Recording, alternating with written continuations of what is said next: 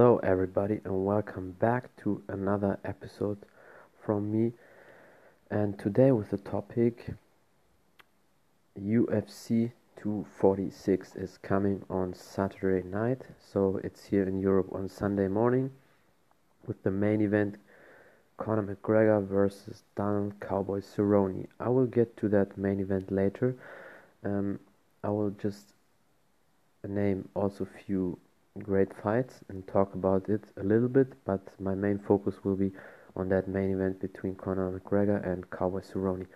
So the card is really stacked because it's in Las Vegas and it's the first card of the year, so they always try to have a great card.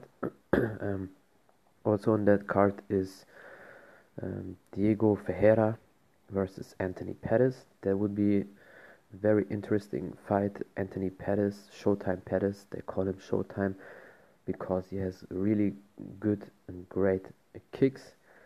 He's very fast on his feet. He has great spinning kicks, and he did um, before he he had his first fight in UFC. He did a jumping kick from the cage. So he was running towards the cage, jumped up from the cage in the face of his opponent and knocked him out. That's why they call him Showtime Pettis. He's also a former uh, UFC 155 pound champion.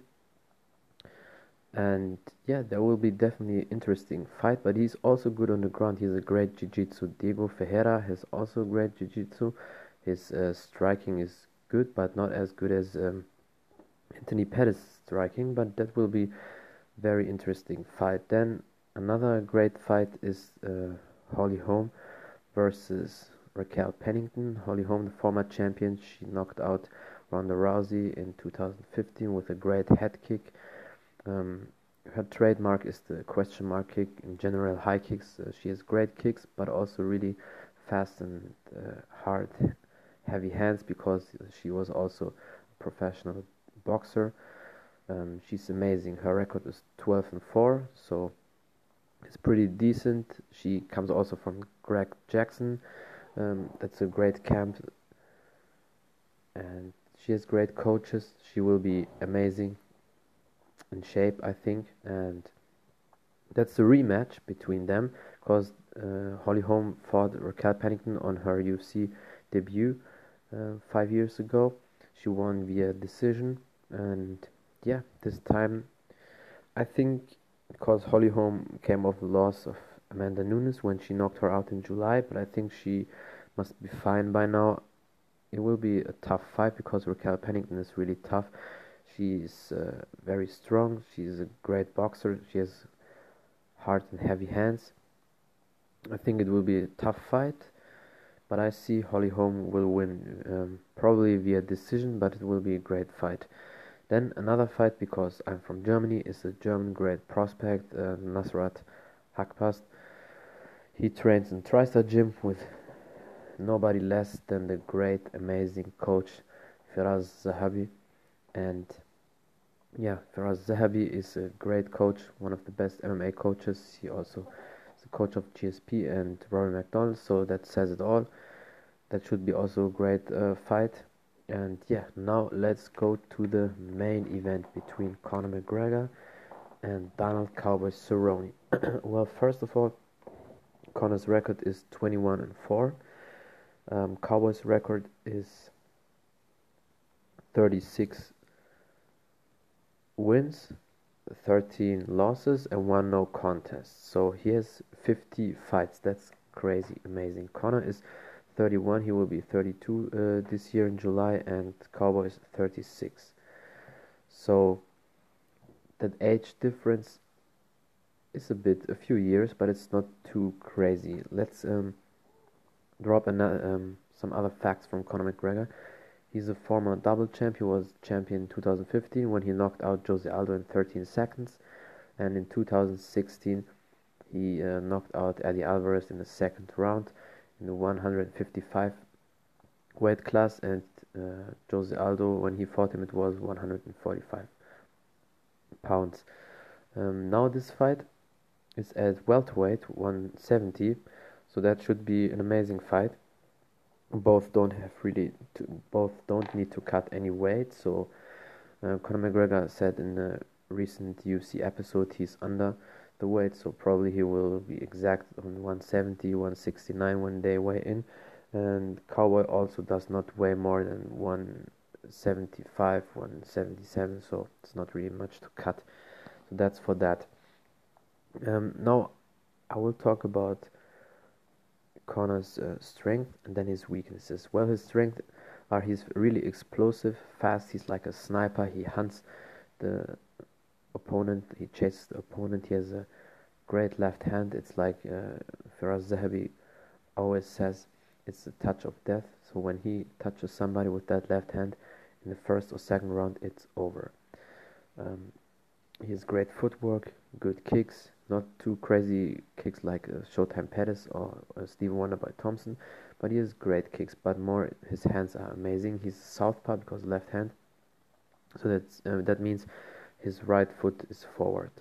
He has a wide karate-based stance, although his style is not karate, but um, he has many variations, a lot of feints, and tricks, and yeah, everything he does is really with a method behind it. So that's his strength, his supreme power. He can definitely knock out a lot of people with his left hand in the 155 division, but also in the 170 division. Um, he really, when he smells blood, he goes after it. So these are the strength of Conor McGregor, and also his aura, his self-esteem, his self-confidence is like crazy. He can uh, talk a lot and. Um, a lot of his opponents maybe already they, they lost the fight before the fight even starts. Now uh, let's come to his weaknesses. His weakness is definitely his cardio, at least it was in the past, and his ground game. So once an opponent survives the first two rounds, from round three on, um, Conor McGregor's cardio starts to slow down. In the third round, he still does okay, but fourth in fifth round that's maybe when he's done when he has almost no gas in his tank. And that's maybe his genetics because he has fast muscle uh, fibers. That could be one thing. The other thing is maybe he's not as effective as he should be because he's chasing his opponent in the first and second round. And if they don't go down then yeah because he gets fatigued. He throws everything he has in his power. And of course if you don't have the best cardio in general, then you will start getting fatigue in the third or fourth round. And the other weakness of him is his grappling. He's not as good on the ground as the Cowboy Cerrone, but I will come to it uh, in a few minutes. He can defend a few takedowns, and he could also attack and maybe land a takedown, but he's not as a seasoned wrestler as his striking and his jiu-jitsu is also not on high level jiu-jitsu but um, yeah in most of in most cases he doesn't need that. So yeah let's come to Donald Cowboy Cerrone. Cowboy is also longer than Conor McGregor. That's also one yeah advantage for him. He's six foot one. Conor McGregor is five nine. Uh, the weight there's no not really different any, any difference. So just a couple of pounds two or three pounds more probably for Cowboy and that's it. Um, but Cowboy is well more rounded than Conor McGregor. He has, let's drop some records from him. He has the most uh, victories in the UFC, 23 victories. He has the most finishes, um, 16 finishes in the UFC, and 20 knockdowns. And he has the most uh, fight bonuses, 18 bonuses. That means per bonus you get in the UFC 50k. So that's a lot. Um, he's a really seasoned striker he comes from a kickboxing Muay Thai background. He has a record in kickboxing 29 and 1. And he has 17 submissions and 10 KO. That means his ground game is really amazing and dangerous. You, you cannot underestimate Cowboy's ground game. His Muay Thai is of course amazing. He has great kicks, great knees, a lot of high kicks, low kicks. He sets it up with some great strikes um, as I mentioned on the ground, he's really good. Not just his jiu-jitsu, but also his wrestling. He he has fast, explosive takedowns, and once he's on the back, he has no problems with it. He can submit almost anybody with his uh, great jiu-jitsu skills, as he did with Mike Perry. So that's um, his power, his strength, where Conor McGregor has to watch out. Now let's come to Cowboys' two weaknesses. I don't think he has really many weaknesses. One thing is maybe um, he tries to chase the opponent, or if it gets in a like a brawl, that's a big problem. He rushes in, and that uh, because Conor McGregor is a counter puncher, he can counter him and knock him out. And he's a slow starter.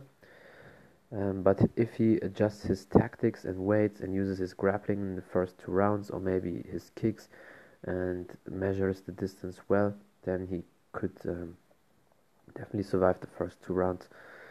Um, his other weakness is his body because he had an accident years ago, and so that means if he gets body uh, punches and kicks, that hurts uh, him more than other people when they get hurt uh, to the body. Um, but other than that, his only strength. He's amazing. His great footwork. His striking is really, uh, seasoned as uh, his grappling also.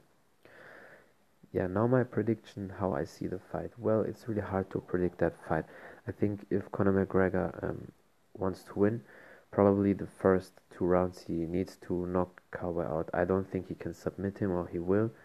I mean, uh, nothing is impossible, but I don't uh, see that happening. Cowboy he needs to uh, weather the storm in the two the first two rounds and then start from round three on eating Conor McGregor up either going uh, through decision with his leg kicks and Muay Thai and he could win or Cowboy can knock him out in the third or fourth round or even submit him. So Cowboy has more weapons to deal with uh, than Conor McGregor. So yeah that's it. I hope you like it. I hope you like my analysis for the UFC 246 event.